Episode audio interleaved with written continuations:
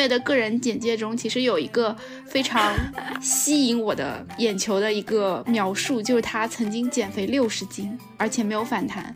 听了他的这个日程安排，我就懂了为什么人家能减肥成功并且不反弹。之前没有几百，也有大几十的人私信问我，就说啊，你怎么一天能干那么多事情啊？你的这个时间和精力是怎么样分配的？他们听说了，哎，我一边上班一边还在做这个野生运营这个星球还是社群的时候，他们就感到更加的震惊了。是这个震惊的人当中有我一个。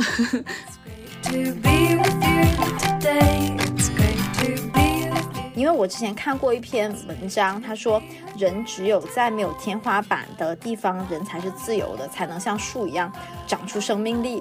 我那时候看到这句话，我真的是有一点点被感动，感觉眼睛都要湿润的那种感觉。我觉得说的真。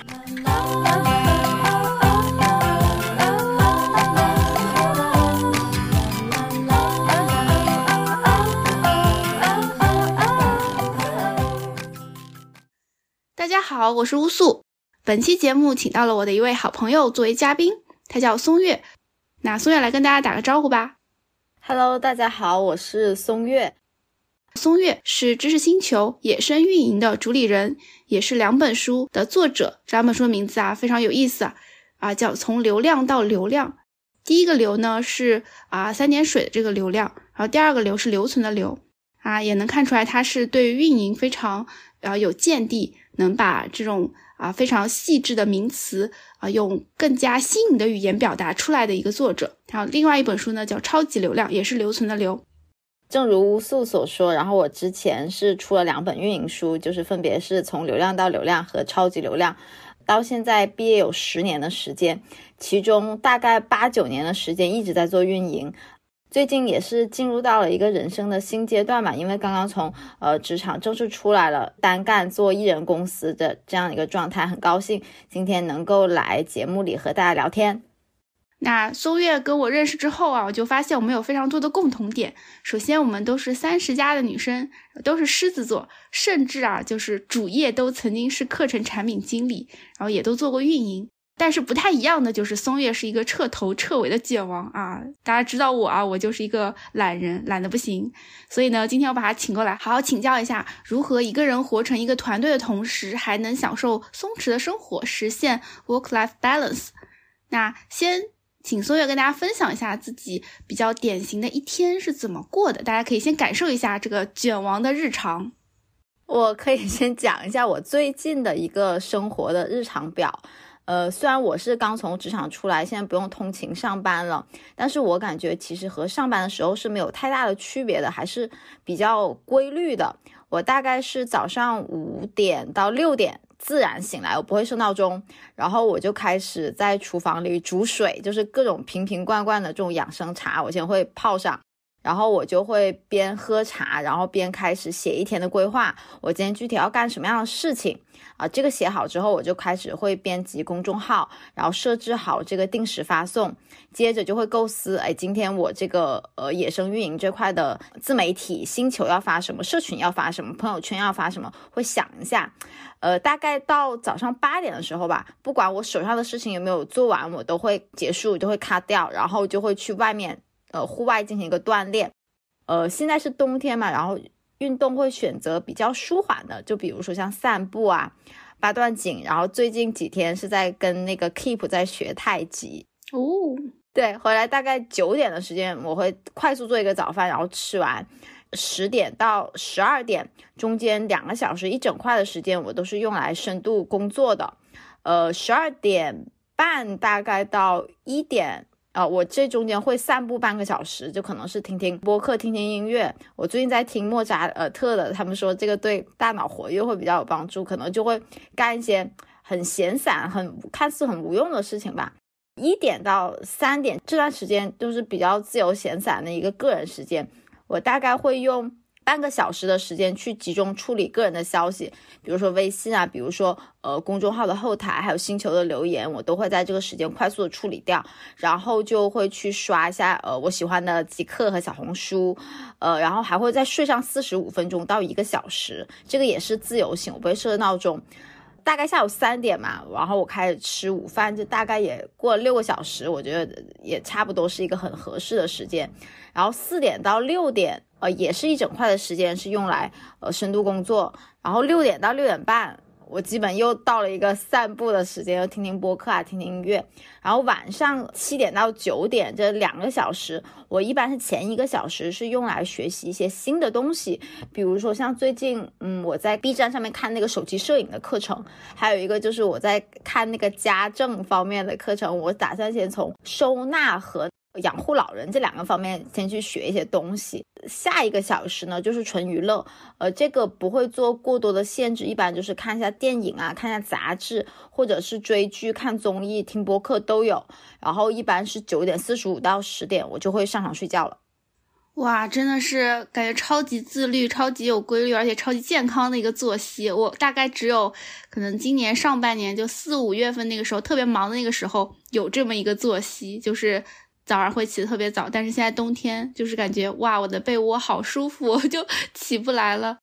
刚刚其实松月描述的一个状态的话，是因为他现在跟我一样，就是不上班的一个状态，所以时间安排是比较自由的，也可以午休，然后也可以放松，然后可以选择自己比较精力充沛的时间段去工作。那其实我会比较好奇的一个点就是啊，这个时间日程安排是啊一直以来都是这样的，还是说啊也是最近可能有一个啊自己的一个固定的 schedule？我是一直是比较规律的，这个也和我自己的精力管理的一个窍门有很大的关系。因为我觉得，只有你把那个时间给固定下来，你才会去到了什么时间点去做什么样的事情，而不会在一些无谓的事情上去做决策，去耗自己的神。比如说，很多人都会想说：“哎呀，我今天几点要起床？今天我要不要运动？”像我就不会到了那点我就干那个点的事情，所以更重要的时间和精力放在更重要的事情上面吧。嗯，让我想到了一本书，就是《习惯的力量》。当你有这个习惯的时候，其实是不需要额外耗能去做决策的。就做决策这件事情是特别耗脑力的。当你去想，哎呀，我要不要起床？哎，我要不要工作的时候，其实浪费了很多时间精力。但其实你就直接去工作，可能事情也就很快就做完了。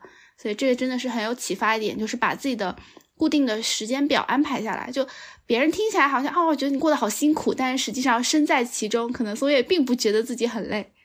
对我就像一个自由运转的一个机器一样吧，就到了什么时间点，我就 自动的那块时间，我就是很习惯去做那件事情。如果你不让我做那件事情，我反而会觉得很难受，因为它跟我的规律已经违背了。懂了，懂了。那其实松月是最近才成为一个自由人的嘛？那之前还是一个上班的状态，也上了好几年的班。那之前每天大概时间是怎么分配的呢？可能可以给我们还在职场中的一些同学有一些参考。我上班的时候起的会更早一些。五点大概起床，有时候会四点半，这看我当时的工作量，还有我一个副业的时间的安排。因为我那个野生运营其实它是有非常多的活动，很密集。然后有时候我只有 早上有时间跟报名的人去呃说信息，你要怎么样去报名。所以那时候我记得在年底的时候有案例拆解，我四点半给人发信息，我说恭喜你已经报名成功，然后麻烦怎么怎么样走流程。然后他们整个一个惊讶，我觉得，所以就上班时间我可能会比现在更加前移一点，四点半到五点这样起床，然后起床还是和现在一样，先会写一天的规划，要干什么样的事情，然后编辑公众号，然后接着可能会有一些不同，我会把那个今天上班要做的一些零星的事情先会去做完，然后才会去忙自己的这个自媒体这边的事情，然后大概到七点半的时候，我就会出门。我七点半到八点这段时间是一定要出门的，因为我是十点钟上班。我每天大概的通勤的时间大概是四个小时到五个小时之间。哇塞，对，就北京很正常嘛，就是来回差不多两个到两个半，加起来就四个到五个小时。然后有时候还会有那种地铁故障，还会有一些什么意外的情况，所以我会打一些提前量，我觉得还是很重要的，避免迟到。嗯。到了公司，我就一般只是在公司里面的就是工作本身的事情。中午会和同事们去吃饭，然后回来的话，我基本上是不会午休的。这样的话，我就会有一个小时去干自己的事情。然后每天大概下午六点半到七点，呃，我会在呃公司里吃晚饭。大概每天八点左右吧，就可以下班离开公司。然后我回家一定要干的事情就是锻炼。一般是呃动感单车，或者是做那个操，就比如说做那个 heat，或者是跟那个帕梅拉跳一到两节。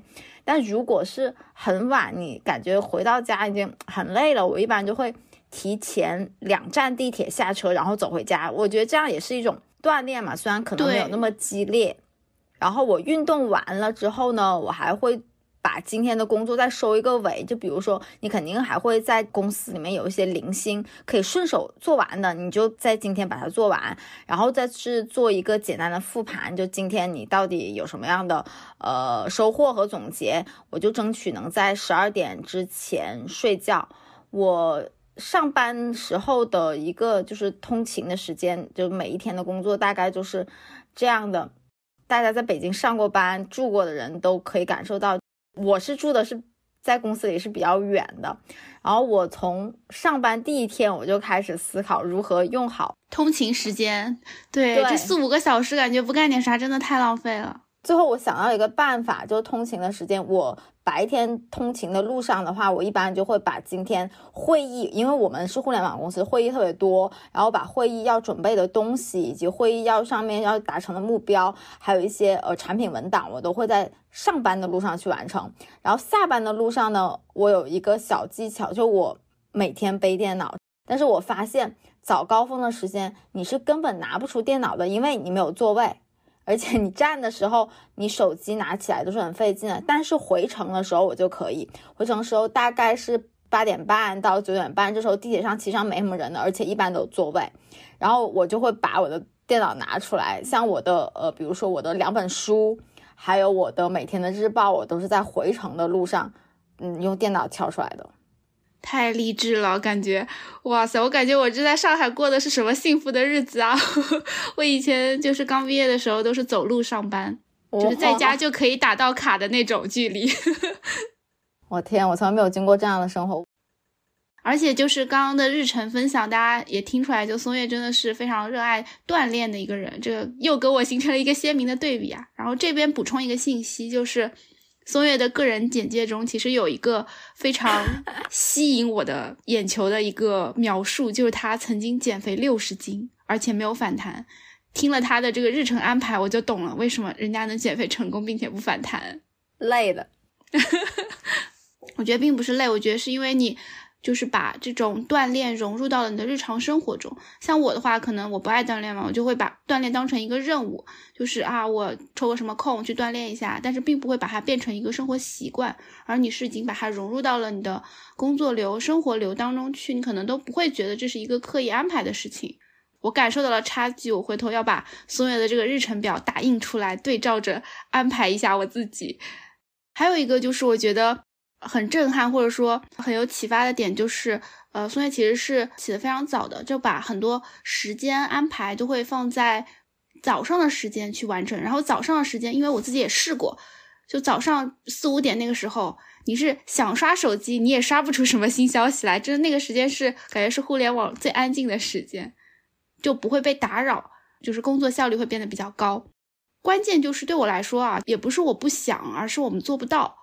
就这么多，就是诱惑在的时候，晚上怎么还能早早的休息呢？这个有没有什么技巧可以分享一下？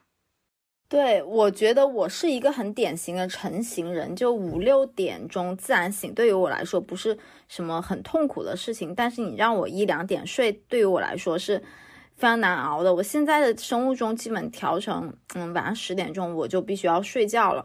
呃，我之前刚刚嗯上班的时候，包括前前几年在通勤的时候，大家刚刚也可以听到我的这个时间，每天差不多是五六个小时的睡眠。我现在可能要延长到八九个小时的睡眠了。我觉得跟我自己的一个年龄的增长是有一个很大的变化的。刚才乌素也提到说，不是我们每个人不想那么干那么多事情，而是做不到。嗯，说实话，其实我对自己的评估，其实我觉得我是一个。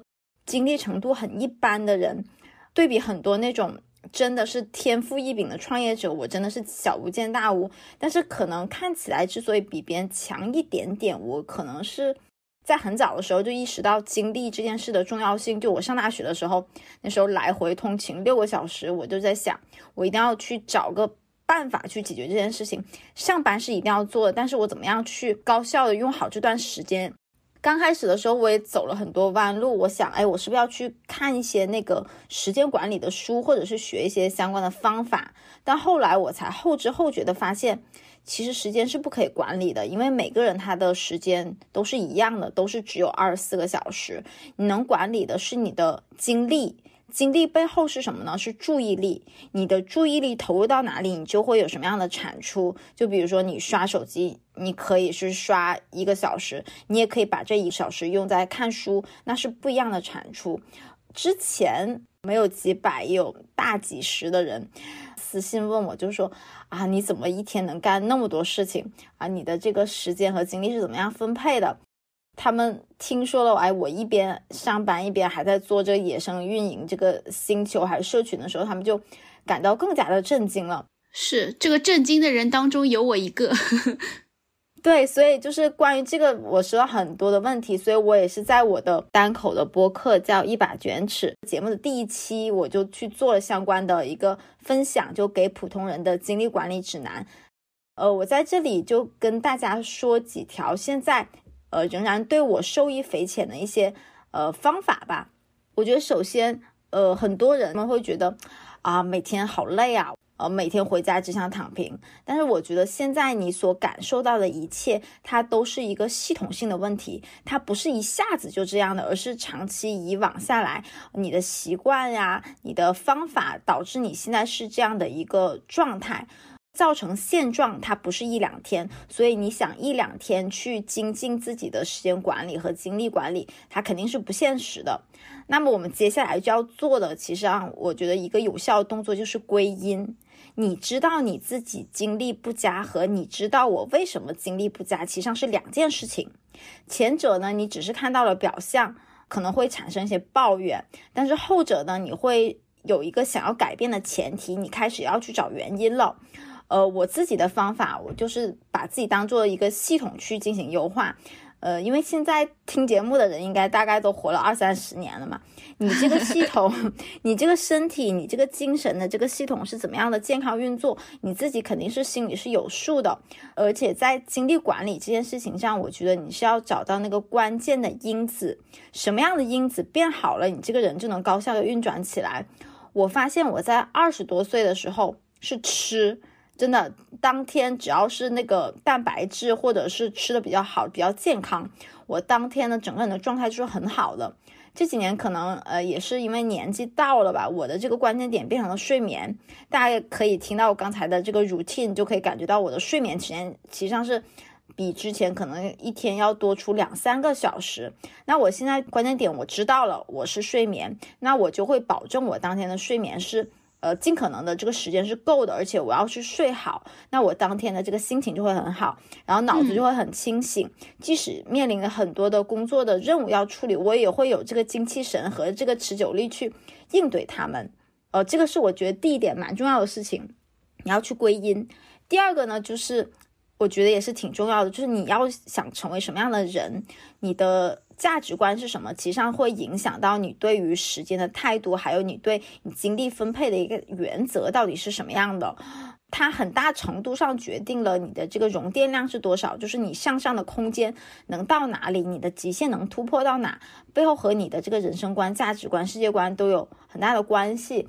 你拿我来举例啊，我自己就是一个从小就闲不下来的人，我忙起来是我最舒服的一个状态。我觉得我可能就是那种退休了没事干了就会生病的人，然后包括我之前在上班的时候，我也是比较扛造、扛折腾的这种人吧。比如说临时可能哎，领导说你去出个差，或者是呃临时让我接一个我完全不熟悉的项目。嗯，我就会下意识的会感到很开心，兴奋起来了。对 我就会觉得哇，太好了，又有一个新的东西要去学了，又有一个新的挑战让我去应对了，我就会很兴奋、很亢奋的那种感觉。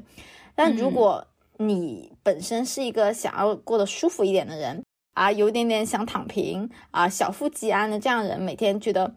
看看风景，嗯，看看书啊，手冲咖啡就很开心的人，我觉得你不用去做那么多事情，不用非得让自己变能量特别足，因为每个人都是不一样的，他和你的整个的人生追求是违背的。那你如果是变成一个每天要做很多事情的人，你其实上也是。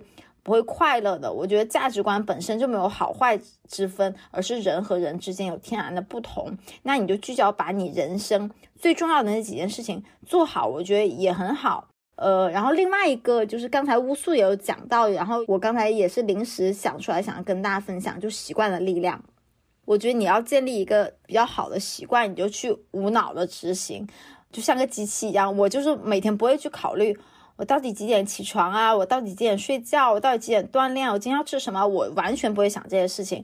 我到那个点，我就会去做那件事情，把我有限的这个精气神儿留在我到底要去做什么样的事情，我到底接下来我要去做什么样的决策，这种比较耗我脑力的事情上。呃，然后还有像刚才乌素说的，也有一个点我也很想讲，就是坐在一个地方。你可能就会想摸摸这里摸摸那里，或者是玩一下手机，时间就会过去了。我也是会有这样的状态，就可能，呃，有时候坐在这里看一看小红书，可能一个小时就过去了。但是我会给自己设置一个时间，而且有时候我会把它当做开启我下一个。任务的一个仪式感，比如说下面我要去写一个计划，那好，我可以刷手机，那我刷手机的时间我控制在十分钟以内，把它当做你这个项目的开始的仪式感。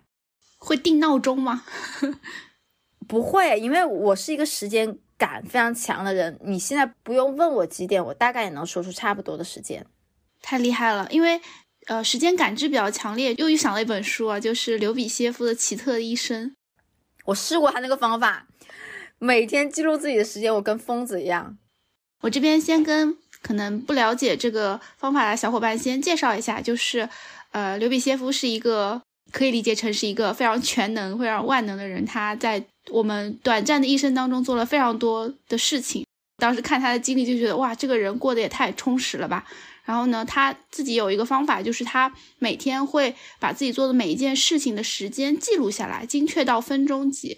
然后呢，他因为这样长时间的去记录，所以他对于自己时间的一个感知非常的明确。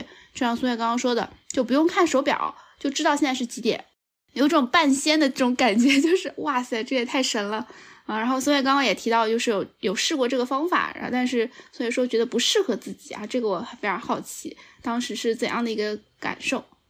呃，因为本身记录的话就会耗大量的时间，就跟大家老会问我用什么样的工具去做知识管理。其实我做知识管理的工具就非常简单，就是一个手机的备忘录。因为他学其他的那种，像大家很多人用 Notion，它是很有门槛的一个东西，所以对于我来说不是很适合。但是我觉得。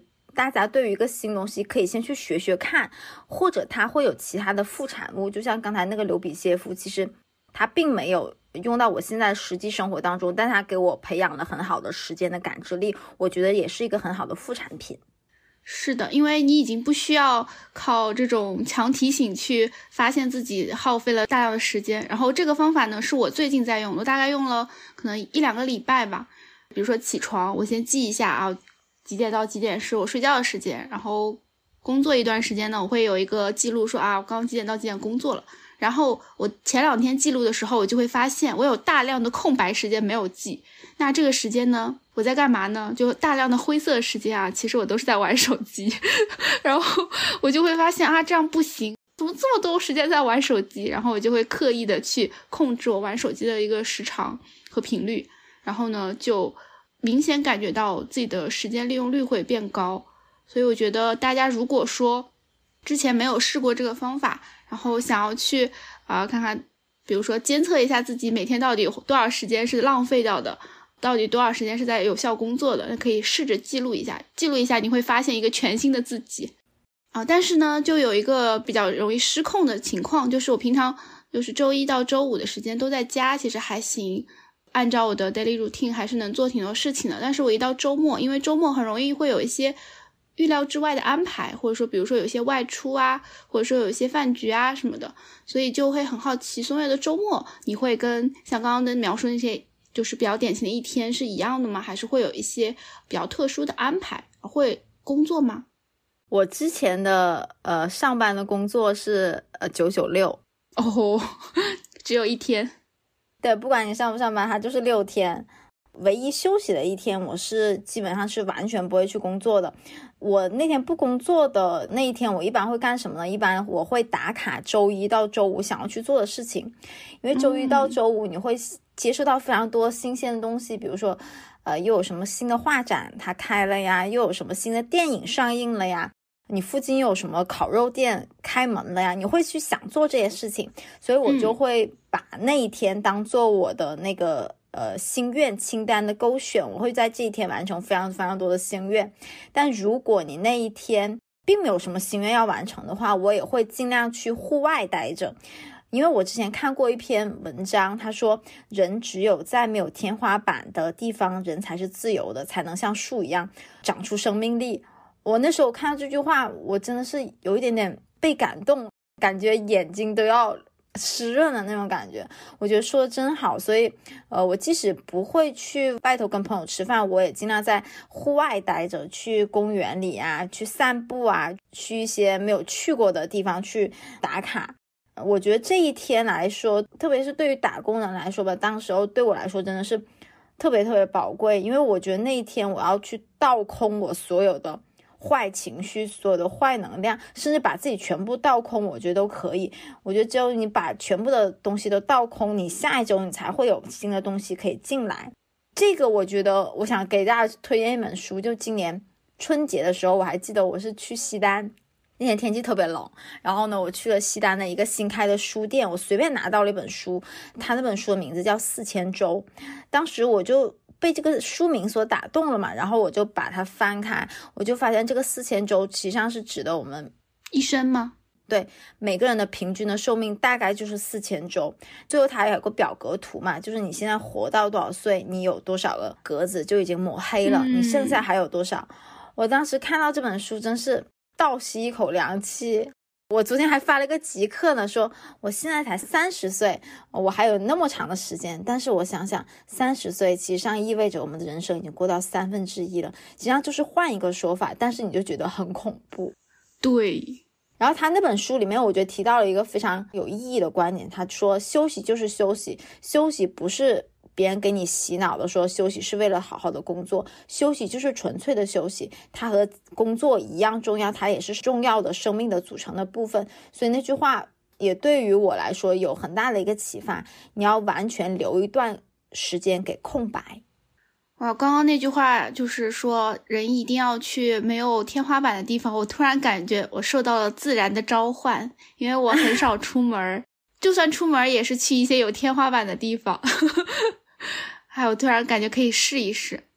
还有就是关于休息这件事情，我有一个感悟，就是啊，最近小伙伴他们会给我分享一些说啊，如果不想工作的话，有什么奇技淫巧可以让你啊重新投入到工作中啊？比如说放《植物大战僵尸》的 BGM，然后我就接了一句，我说我不想工作的时候，我一般就不工作，就是我会觉得。当我不想工作的时候，其实就出现了一些卡点嘛。那有时候可能就是我状态就是不行。然后如果说我在这种不行的状态下强制。啊，要求自己继续工作，可能效率也会很低，而心情也会不愉快。所以这种时候呢，我干脆我就彻底的休息，彻底的放空。当然呢，这种放空的时候，我也会先看一下我的 to do list，就是这些事情是不是今天一定要完成。如果不是的话，啊，我就安心的摆烂。但如果说这个事情还是啊比较着急，今天一定要完成的，那我基本上。也不会说，哎呀，有这种抗拒的心态。就像前面松月说的，就是我不会有那个选择的一个耗能的过程，我就会想说，哦，这个事情是今天一定要完成，那我就现在就去做就好了。所以，当我就是真的特别不想工作的时候，或者说状态特别不好的时候，我就心甘情愿的休息了。我觉得也还挺好，就休息好了再工作，或者说等自己状态好了再去工作，整个效率也会更高，而且成就感也会更强一些。是的。不知道刚刚大家有没有注意到，松月在分享自己 routine 的时候的有一个细节，就是他每天早上都会编辑公众号。就这个事情呢，我一开始也没太细想。但是有一天，我的朋友 Joey 他跟我说，松月日更公众号日更了很多年，哇塞，太厉害了！我说什么？我说我只知道他有公众号，但是我没有意识到他是日更。然后我去看一下，果然就是每天都有在更新。就这个真的非常厉害，而且除了公众号以外，因为我们也是极客的好友嘛，有松月在极客上也是啊，算是一个 KOL，每天也会发很多的干货啊，或者说心得啊等等，所以就是日更公众号、日更极客这种非常巨大的输出量是怎么做到的？第一次跟 Joy 见面是在上海的一个线下的，也是一个小茶馆。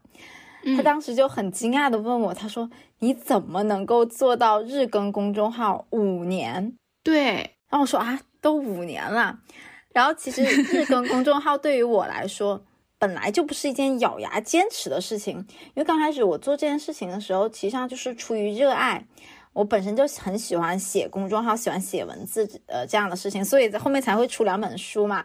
然后后面的话就慢慢变成了一种习惯吧。写公众号对于我来说，可能就像一个日课的感觉，就曾国藩那个日课。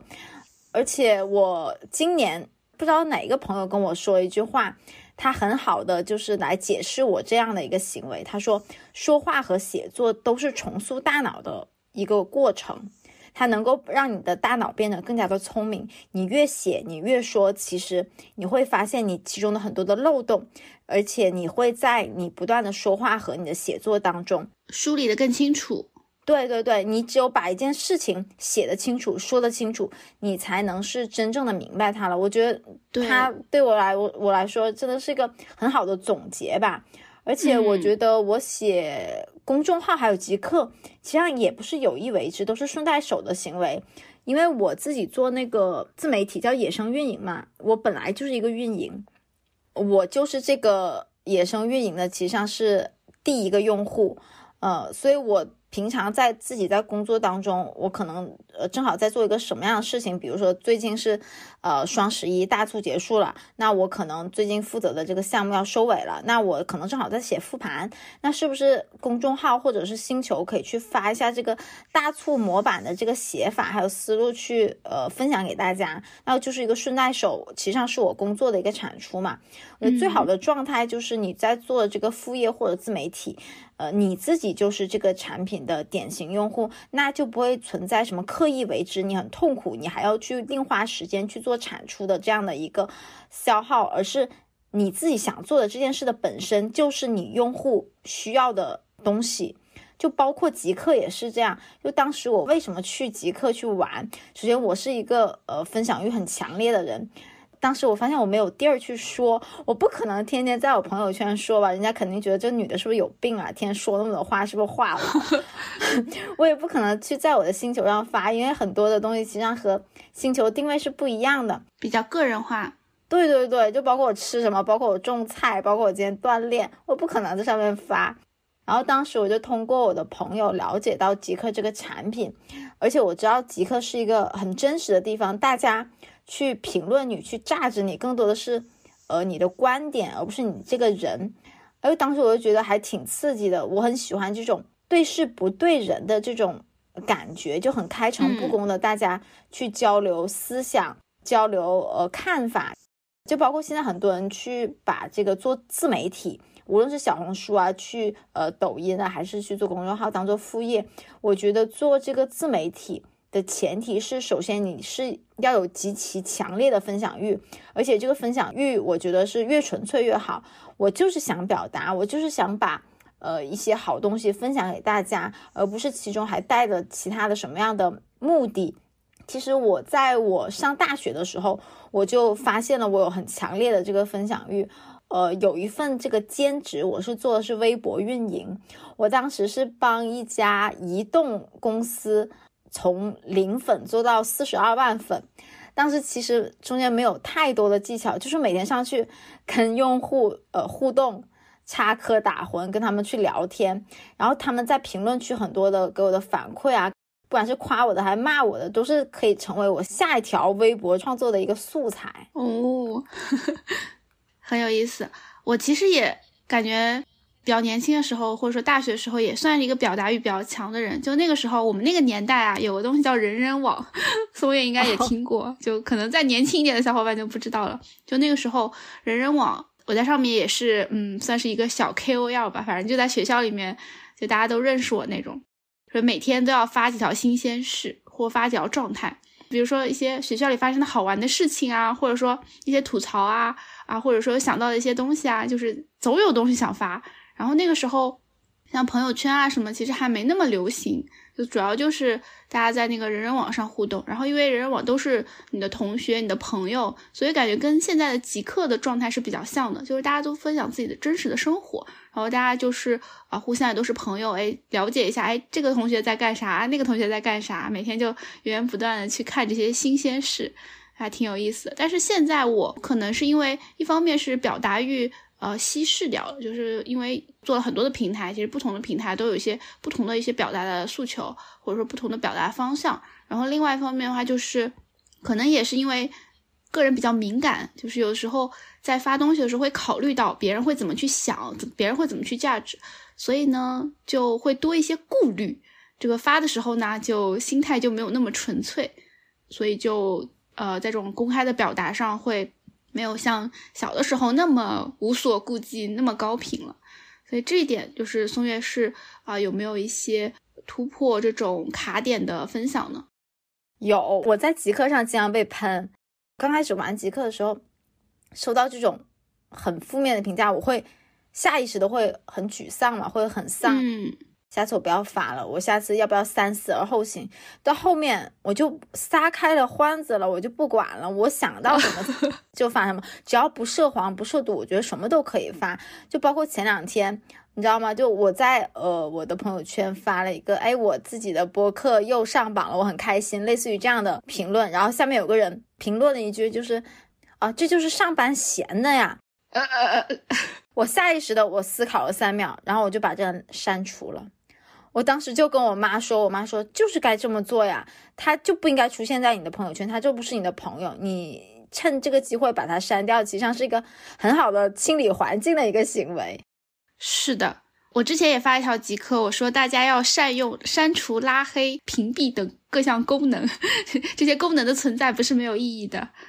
大概也能理解，就是有些人他可能。啊，未知全貌，但是他还是要予以评价。但就是这种情况下，我们可以，我之前有个词语叫主动的打造我们的快乐茧房，让这些声音不要来影响我们。我可能都不会考虑到三秒那么久，我可能就是看到一秒，然后截个图就把它删掉。然后为什么要截图呢？因为我还需要一些素材，就是万一之后变成我的段子，对吧？这个这么经典。这么有趣的这个评论不能直接删掉，删掉太可惜了，所以我会截个图分享一下，然后我就把它删掉。前两天正好看刘洋教主的那个伊卡洛斯的一个专场，就他也在专场当中提到了很多非常离谱的评论，然后呢，他也分享了就是关于他这个跟这些离谱评论斗智斗勇的故事，也很有意思。大家如果感兴趣的话，可以在 B 站搜到。就是单立人刘洋教主，然后他的专场名叫伊卡洛斯。好的，那回到我们这个今天跟松月的聊天当中来啊，就还有一个很好奇的点，就是关于微信运营，因为松月有好几个微信啊，这个 这是可以说的对吧？就是微信当中有很多用户，其实每天都会有一些信息要交流。然后我自己的话，我现在也是有两个微信，然后两个微信当中都有个大几千人。每天也都会收到各种合作的信息啊，或者说用户的信息啊等等，所以我就感觉我一拿起手机啊，我可以几个小时都出不来。那这种情况下，所以会有什么关于这种微信运营的小技巧吗？这个说来就比较的简单了，就是作为运营和增长，谁还没有几个微信呢？我记得我最夸张的时候，是因为当时我们公司在负责新项目，而且我们很多是用微信的个人号来承接流量的。当时为了去做那个测试，我自己负责了十七个微信号，当时。大概是有十几部手机吧，我当时穿着羽绒服，你知道吗？外头羽绒服全部满，下面全部满。然后当时我还记得我穿的那一身去称体重，比我平常要重了十五斤。你这个就很像那种表情包，就是打开披风里面全是手机。可以用手机做一个防弹背心，很夸张。然后包括我现在我自己也是有几个微信号，就包括刚才吴素说的，怎么样去处理这些微信的信息，其实上我是探索过一段时间的。现在我的方法是，首先第一个就是你要选择。某个固定的时间去集中的处理，我一般都是刚才也说了嘛，一般我是下午的一点到三点这段时间会抽出半个小时去集中的处理它。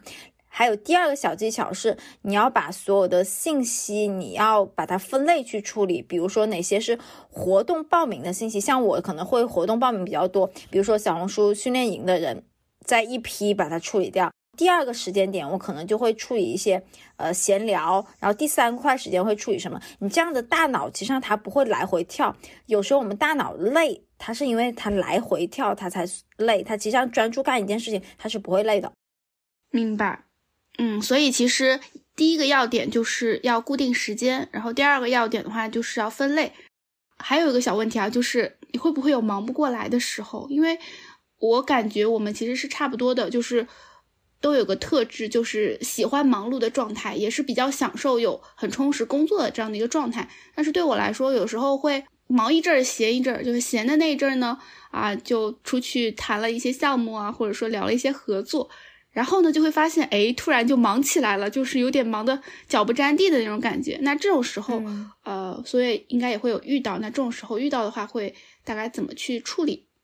对，这种忙不过来的时候，肯定。大家都是有的，特别现在是年底嘛，很多项目要冲刺，嗯，包括我，还有我观察很多身边的朋友，他们在很忙碌的时候，其实上都会采取多任务并行的一个策略。之前我也会这么呃去处理，但后面我就会提醒自己，其实上事情都是一件一件干的，平时知道的道理，但是呢，你一旦忙起来可能就忘了。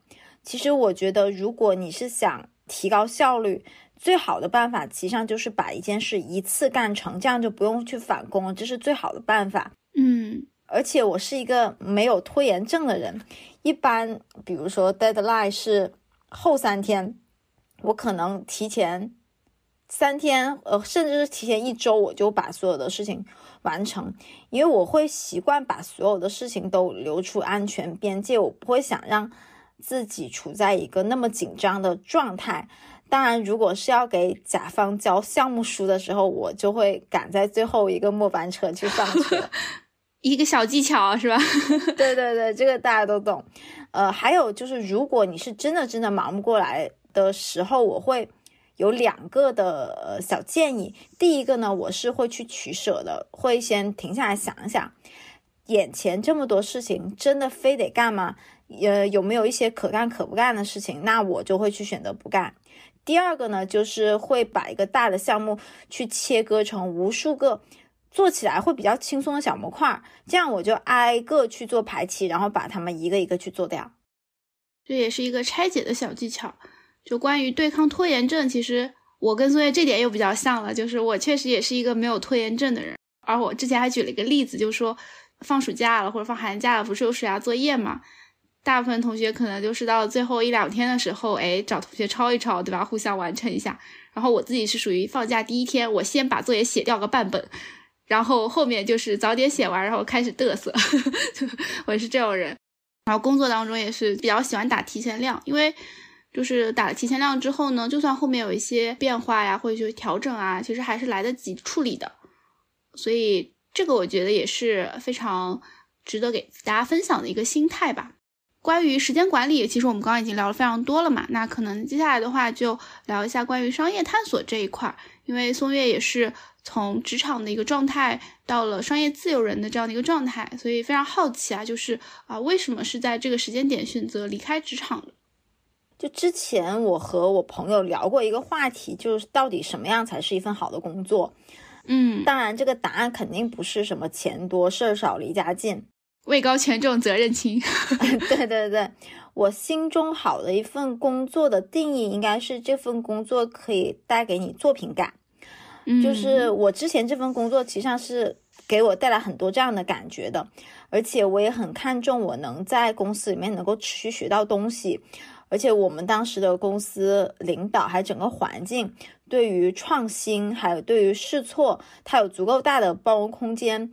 这对于我一个本身做运营、做增长的，而且很喜欢搞各种各样创新的人来说是非常重要的。但是后面呢，呃，几个要素吧都发生了一些变化，我觉得也不展开讲了。反正就是整个的味道它就不对了，它变味儿了。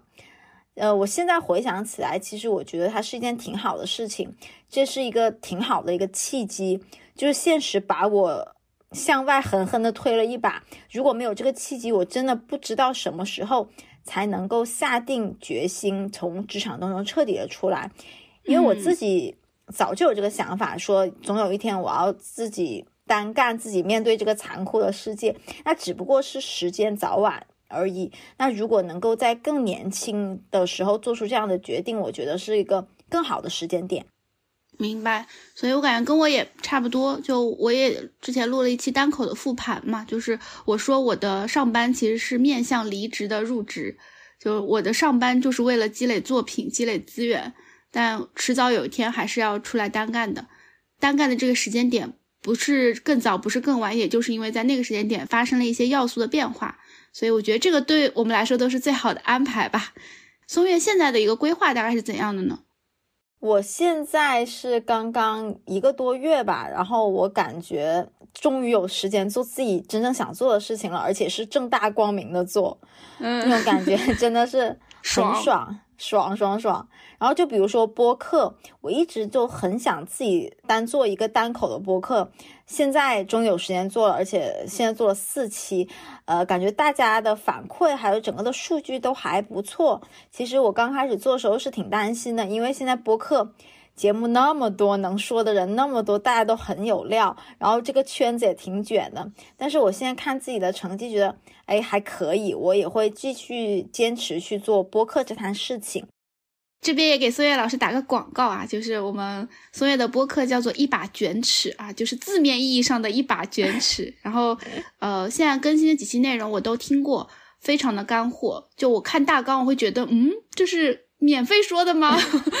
你也太卷了吧！就是，所以如果说对于就是自我探索啊，或者对于效率提升啊这些感兴趣的小伙伴，一定要听一听，很好听，我也在听。嗯，对，刚才说了播客，另外就是呃自己自媒体这边终于有时间去好好规划一下了。以前就是一边上班一边做嘛，其实大多数时候是想一出做一出，没有什么规划，就是。嗯，像那个猪八戒的耙子一样，就东打一耙西打一耙。现在 现在会更有体系感一点点，也是想和市面上的一般的那些运营社群做出一些差异感。然后呃，因为自己。八九年的时间，整整是十年的职场时间，八九年都是在做运营，自己最擅长的事情还是在运营这一块吧。我觉得他可能都会变成一种本能了，所以最近也是接了一些呃短期项目，还有一些咨询，呃，我还是长期会在一线去做事情的。但可能现在身份变了，不是打工，不是听人指挥这样的干活，而是合作。然后，呃，时间和地点也会比较自由，而且话语权会更加强一些。前段时间还和呃我的出版社沟通了第三本书的一个写作方向和排期。总的来说，我觉得呃比上班的时候是忙多了。哦，那可以分享一下这两个月已经探索了哪些业务方向吗？就刚才说的是有一些咨询项目嘛，其实咨询来说，对于我来说是一个比较新的尝试，呃，独立一个人去做咨询还有陪跑。之前在公司，我我和呃项目组也是有在做一些 B 端的服务，当时是跟呃项目组还有跟一些大老师一起在做，呃去服务一些创业公司，还有一些企业。但是自己现在做是完全不一样的体验。我最近也在看这方面的书，然后弥补这块的一些自己的知识短板和一些能力短板。关于商业探索这一块，有一个问题啊，就是。嗯，其实松月其实算是一个比较全面的人，因为呃之前其实也做内容，然后也做运营，其实像 B 端、C 端都有做过，其实还挺全面的。那你会觉得自己有什么短板吗？嗯，我自己的短板其实我一直都很清楚，而且一直都改不掉。就我是一个还挺有边界感的人，而且我很多事情我喜欢自己来。就在职场上面，其实上会觉得你这个人比较的独狼，比较的 对，比较的难搞。就包括我在职场当中跟别人要一起完成什么项目，我会操很多不该我操的心，我会动不动问对方一下，然后推一下这个项目。我知道这是一个非常不好的习惯，但有时候我就控制不住。就是觉得这个心啊放心不下，这个事情交到别人手里啊，就觉得，哎，是不是还是不够好？就是我是的，非常懂这种感觉，我也是。跟你合作的小伙伴，他会觉得不够信任我，或者觉得对能力不行，他会有这样的感觉。其实这个是我的一个非常不好的习惯，但是我也尽量在改。但我觉得这个在职场当中的。也有好处啦，就是我之前在上家公司，到最后我们是有一个呃创新项目，这个创新项目小组的人非常的少，嗯，他可能就会交给你全权负责，因为你可以完成这个项目一条龙的工作，嗯，你这个时候就会凸显出你这种呃单兵作战的能力了。然后还有一个点会比较好，就是这样的人特别适合做个体户，就特别适合我和乌素这样的是一个状况。咱们一个人就是一个团队，对，就什么都能做，但可能在团队里面合作当中，就会给人家的感觉会不大好。嗯嗯，那你现在会比如说进行一些分工和合作吗？就是其实我在做野生运营这一块。很多人都会觉得以为这是一个团队在做，其实上没有，就是我一个人，包括星球和和那个公众号输出都是百分之九十九点九都是我自己一个人，我基本没有分工，这个真的太厉害了。那我们就进入到野生运营这一块，也是我非常感兴趣的。首先就是一开始为什么会想到去做这样的一个知识星球呢？当时应该还是上班的一个状态，对吧？我是从二零一九年，当时是最忙最忙的那个时间，我就把这件事情做起来了。现在五年、四年、五年了吧？嗯。然后现在上面是有八千多人。当时为什么去做这样的一个产品？首先是当时我是一个运营人，我进到了特别多的这种产品还有运营的社群，但是我付费进入进去了之后呢，发现体验其实不大好。而且我当时很狂妄，可能还是年轻，我觉得他们做这些事情我也能做啊，而且我做的比他们体验还好。这个感觉跟很多人入行的心态是一样的，比如说脱口秀演员，就是去听别人的开放麦，说啊就讲成这样，我也行，然后就成为了脱口秀演员。对，然后还有一个原因，很重要的原因就是当时我非常有学习的这个需求，因为其实当时已经做了几年的运营，但是觉得这个运营那个窍门那层。窗户纸我还是没有捅破，我就很想跟已经拿到成果的这些人去近距离的学习。另外一个契机就是我当时已经嗯做公众号了，也积累一些粉丝，也有开始这个尝试小规模的去做自己的社群。然后社群里面会有很多的这种精华的讨论，他们可能就是一两句话。嗯，当时我就在想，其实社群里面这种很有价值的这种交流的东西。我想把它去做沉淀，当时想一些办法，比如说，呃，写公众号，但是我觉得太重了，而且我自己工作当中。因为在呃互联网公司，你会有很多的这种方法论，很多的模板，很多的 SOP，很多的工具。我这些东西也想分享出来，但是写一篇公众号还是太重了，怎么办？当时我就去调研了市场上的一些工具，然后再加上朋友的推荐，他就推荐了这个知识星球。它是一个很轻量化的一个知识分享的社区，然后你可以设置呃付费还是免费，大家就可以进来在里面去看你的内容。所以当时就去做了这样的一个呃产品出来。当时定价是多少呀？当时是免费哦，一开始是免费的。当时是我记得我是搞一次活动，然后报名那次活动呢，我就送这个星球，好像就是快闪吧，就几天的时间。然后后面我觉得，哎，差不多用粗暴一点的话来说，就是完成了冷启动。然后完成冷启动之后，我就把它调价，调价之后我没有想过还会有人来买。当时我记得是调四十九，然后我每天都是在上面发。感觉他就是我领导的那个工作邮箱，我在上面发我的日报，发我的周报，发我的复盘的文档，我就顺手发在上面。结果有一天我下班坐地铁的时候，发现你收到一笔打款，我说我天，这个东西居然有人付费，嗯，结果就慢慢慢慢慢慢就有人进来了，然后这个价格一步一步涨上去了，随着这里面的栏目啊，还有它的内容的丰富。对，哦，这个真的是非常内幕了，就是原来这个这么头部的一个知识星球，最开始是免费起家的，嗯，但这我觉得也是一个迭代的力量吧，因为。也运营了这么多年，其实每年这些内容都会在完善，然后玩法也会在完善，所以现在这个定价我觉得也是相当划算的。现在是四九九，是因为很多星球其实是团队化运作的嘛。那刚刚苏燕也提到，这个野生运营的星球是他一个人在做，所以就很好奇，就你们的模式大概是怎样的，就会有哪些玩法，然后包括这么多工作大概是怎么去完成的。我们这个运作的方式就是一人产出、一人分发的这个工作的方式。上面你可以呃看到百分之九十九点九的产出啊，包括呃不仅是内容的产出，还有包括整理，它肯定还会有一些，比如说呃一周精华内容，还会有一些呃分类啊什么的一些编辑啊。我的想法是做一个运营人的山姆，就是运营人所有的需求，你都可以在我的星球上得到解决，包括你的找工作怎么找，包括你求职简历怎么写，包括你呃运营当中需要的一些呃目标拆解的方法，一些工具的模板，你都可以在上面找到，包括呃求职的内推的招聘都可以去。找这些都要去打很多的标签，然后去做很多的分发，把它相应的内容分发给不同的人。这些呃产出、整理、编辑、分发的工作，全是我在做。就包括我之前上班的时候，我也在做这样的事情。目前我也没有打算把这个工作去分出去。这个的想法其实上是和我自己在运营呃那个微信号的想法是一样的。当时很多添加我微信号的那些人，他们会觉得。你是不是松叶的助手？其实上松叶是没有助手的，全是我。因为当时我一个很朴素的、简朴的一个方法，就是我希望去了解到来我这边的一些用户他们的真实的语言，他们语言背后的想法是什么。如果你没有办法去跟用户真实的聊天，我很难相信你会做好一个知识星球这样的一个产品的。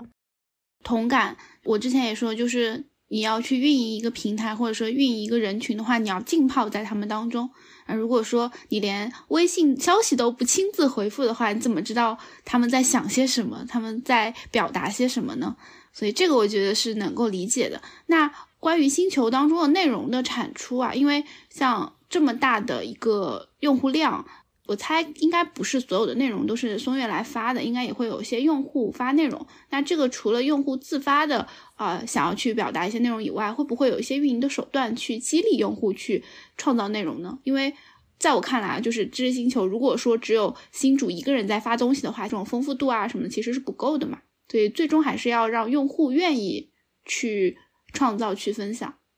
对，这个也是我运营星球的一个难点，因为在我之前，我想去解决这个问题的时候，我就发现，实际上星球它是有两种属性的。第一种属性可能是个人去运营这个星球，就比如说像我在运营野生运营星球的这样的一个模式；另外一个是公司运营星球。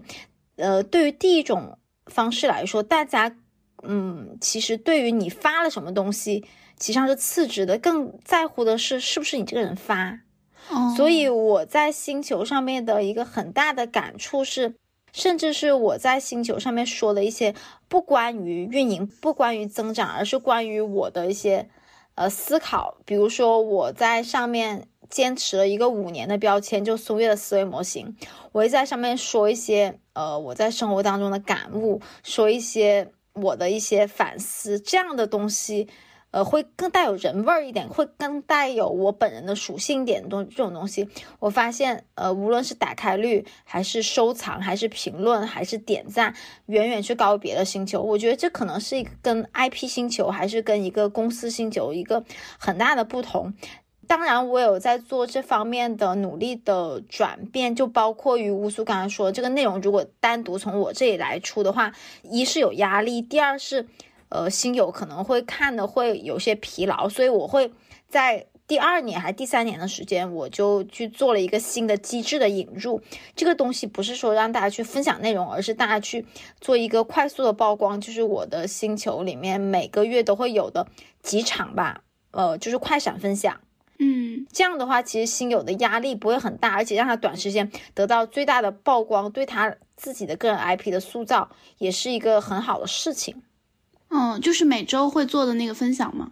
对，乌素也来做过。对，对我当时就觉得，哇塞，咱们这个星球的服务也太好了吧！每周都有这么优质的分享啊，此处默默的夸了一下自己。所以这个每周组织分享是怎么找那么多嘉宾的呢？我们现在基本上是两周一次，然后如果是。当时，比如说嘉宾会比较多，或者是个星球的这个星有相关的需求，比如说大家又想听这个，又想听这个，然后我们正好有那么多嘉宾，我们就可能就每周都会有。然后至于这个嘉宾是怎么样找到的，这个其实也不是刻意找的，主要有几个来源吧，就包括像乌素这样的，属于就是业内比较好一点的朋友，而且正好乌素有很好的内容，就像他写这个小报童有 SOP，我都看过，我觉得。对我的这些用户都很大的帮助，我就会邀请来。然后呢，还有一些就比如说像乔伊之前也来过，他正好是赶上他的一个时间点嘛，就他要从之前公司离开，他之后可能要有比较多的这种个人的业务，也是可以帮他去做一个曝光。我觉得也可以来我这边去做一个分享。然后另外就是我们星球上其实那么多的会员，那么多的小伙伴，其实上他们都会有自己的高光时刻。就比如说他们有一些成功的项目，他们的个人介绍、他们的复盘也会零零星星的发到星球上面。然后如果正好被我看到了，我觉得哎，这个人有点东西，而且正好他的这些东西是目前大家都需要的，那我就去。勾搭一波，把他邀请过来，一般大家也会卖我这个面子。然后另外一个就是社群里面，因为我们社群有很多社群嘛，每天都会有新人来，每个新人进群，他都会先发红包。然后发他的个人介绍，然后个人介绍里面呢，都会让他去说一下自己有什么样的成绩，能给这个野生运营带来什么。很多人都会写啊，我擅长内容运营，曾经从零到一百万起过一个什么号，呃，也是一个什么 UP 博主。像这种人，我看一眼啊，可能就记住这个人了。有时候这个人厉害到就不用我看，就可能他发介绍，那个群友就会觉得他好牛啊，就会艾特我。请松月邀请这个群友来新洲 去做分享，那我就把这个人给收藏下来了。我可能过两天去勾搭他哦，都不是刻意去找的。嗯，那因为我跟松月也合作过这个快闪分享啊，我当时觉得就是松月其实作为一个运营加上客人产品经理，其实呃有帮到我很多，包括我们去。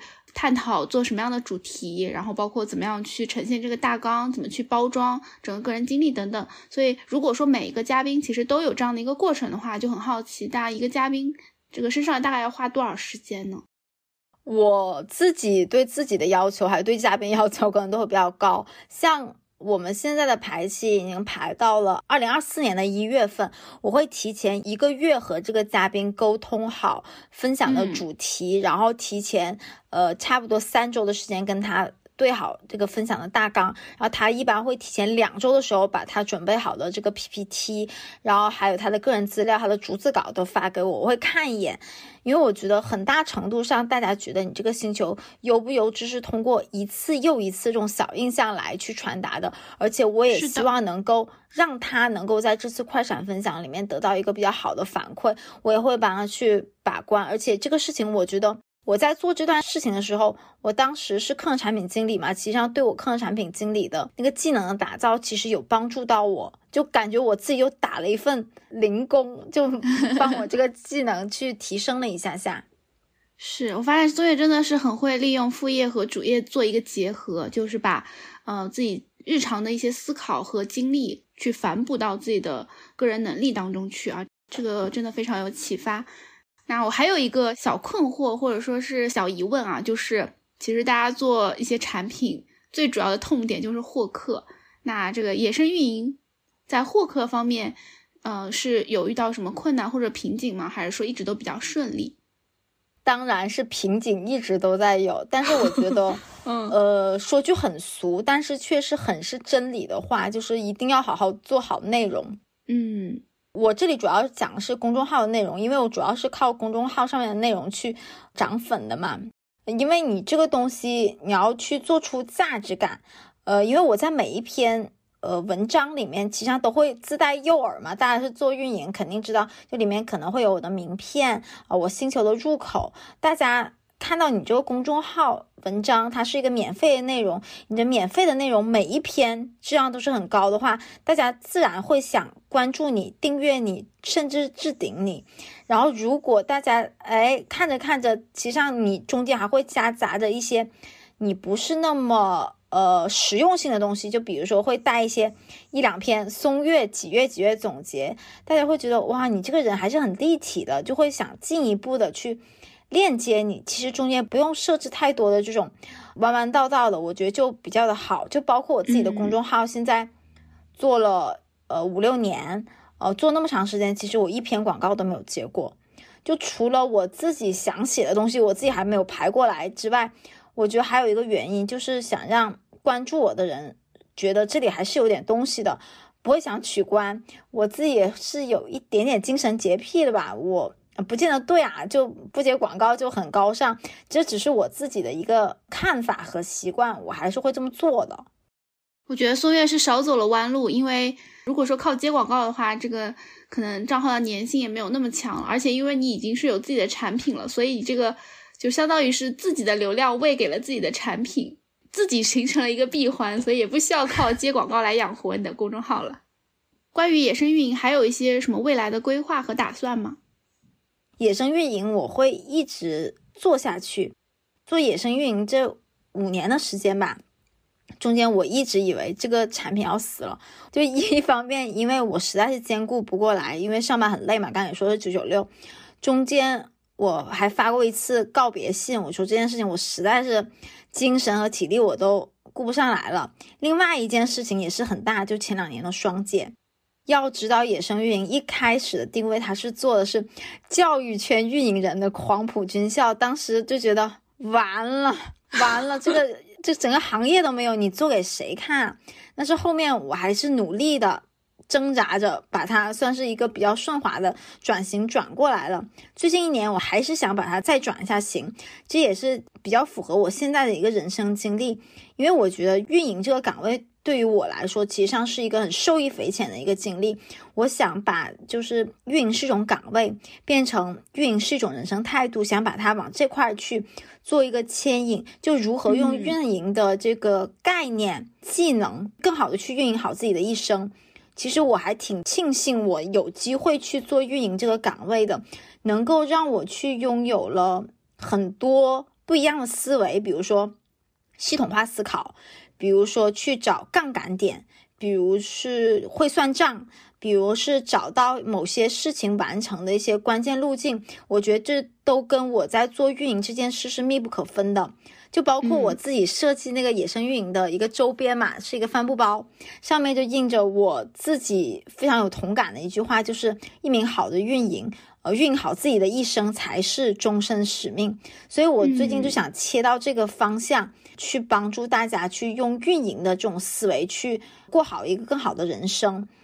然后抛开野生运营来说，呃，我自己未来想做的事情其实呃很多，就包括我之前我有跟乌素说过很具体的啊，就比如说我想去做带货。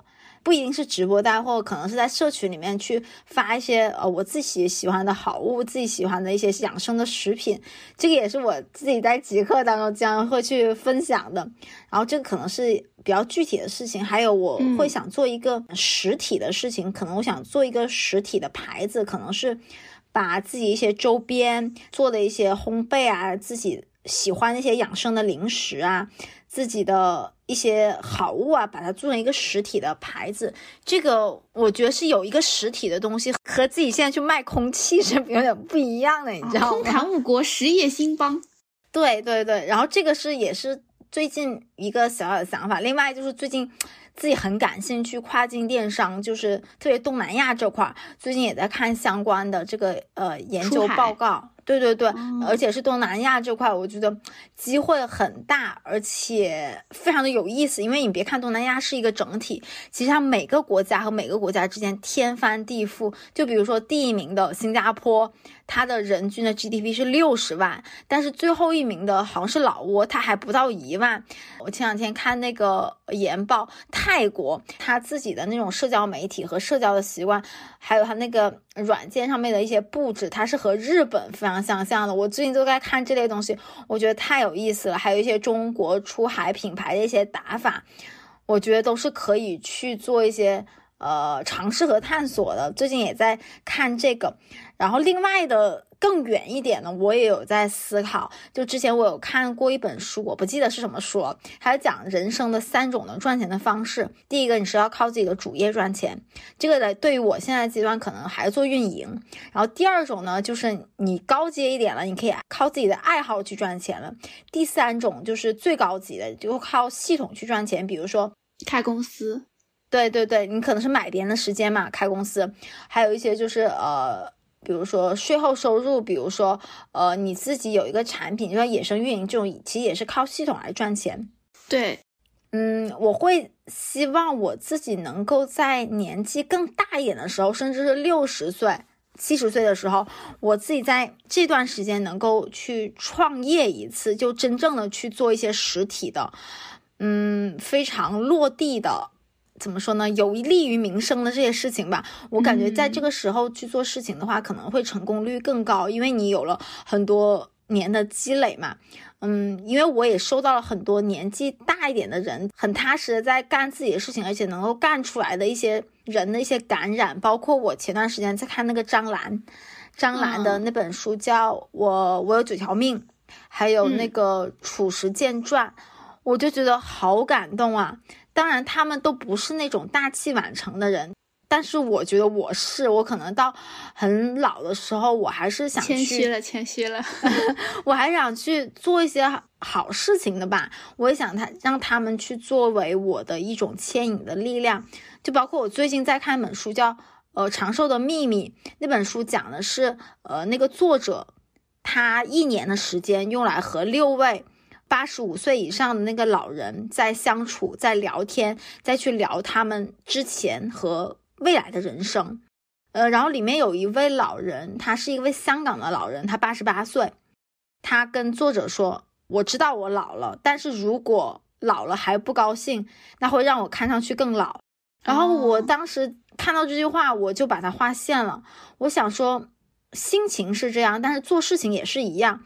如果我到了那个年纪，我知道我老了，我知道我很多事情都干不了了，但就因此我就躺平了，我什么事情都不去干了，它会让我看上去更老，所以我就想说，我在老的时候能不能去尝试一次创业，一次轰轰烈烈像褚时健那样啊，在很大岁数去做一件嗯面朝黄土背朝天的事情，我觉得真的是很酷。而且六十岁的节点正好是人生最后的三分之一的时间，你想想看，其实也就跟我们现在对吧，三十岁其实已经刚过完三分之一一样，就是完全可以过得非常精彩。对，都聊到六十岁了，也非常适合咱们这个节目的 名称——提前退休。所以也希望今天松玉的分享对大家有所启发，反正对我来说是启发非常大的，尤其是一开始的这个时间表，我觉得真的很有必要。把自己的一些固定的动作用固定的时间段去完成，这样的话呢，其实每天的阻力是会更小的，那也能创造出更多更精彩的事情，可以去更加享受我们丰富的人生。那最后呢，松月也给大家带来了一个小福利啊，就听到这边的小伙伴有福啦啊！我们可以在评论区表达你对于今天这期节目的一些看法，或者说啊你的一些收获和启发。我们会在评论区当中挑选三位评论很走心的小伙伴呢，送出松月的书籍，呃，松月的两本书，你可以二选一，一本是从流量到流量，一本是超级流量。到时候呢，会把中奖小伙伴的信息收集清楚。那大家一定要记得在小宇宙的评论区去留言哦，在其他平台我们是看不到的。那今天节目就到这里，大家下期再见啦，拜拜，拜拜。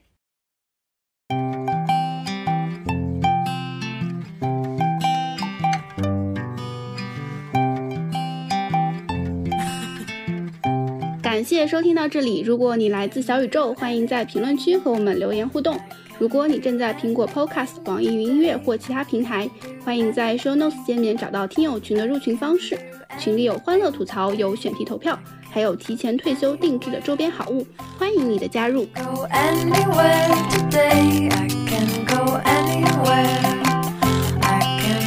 and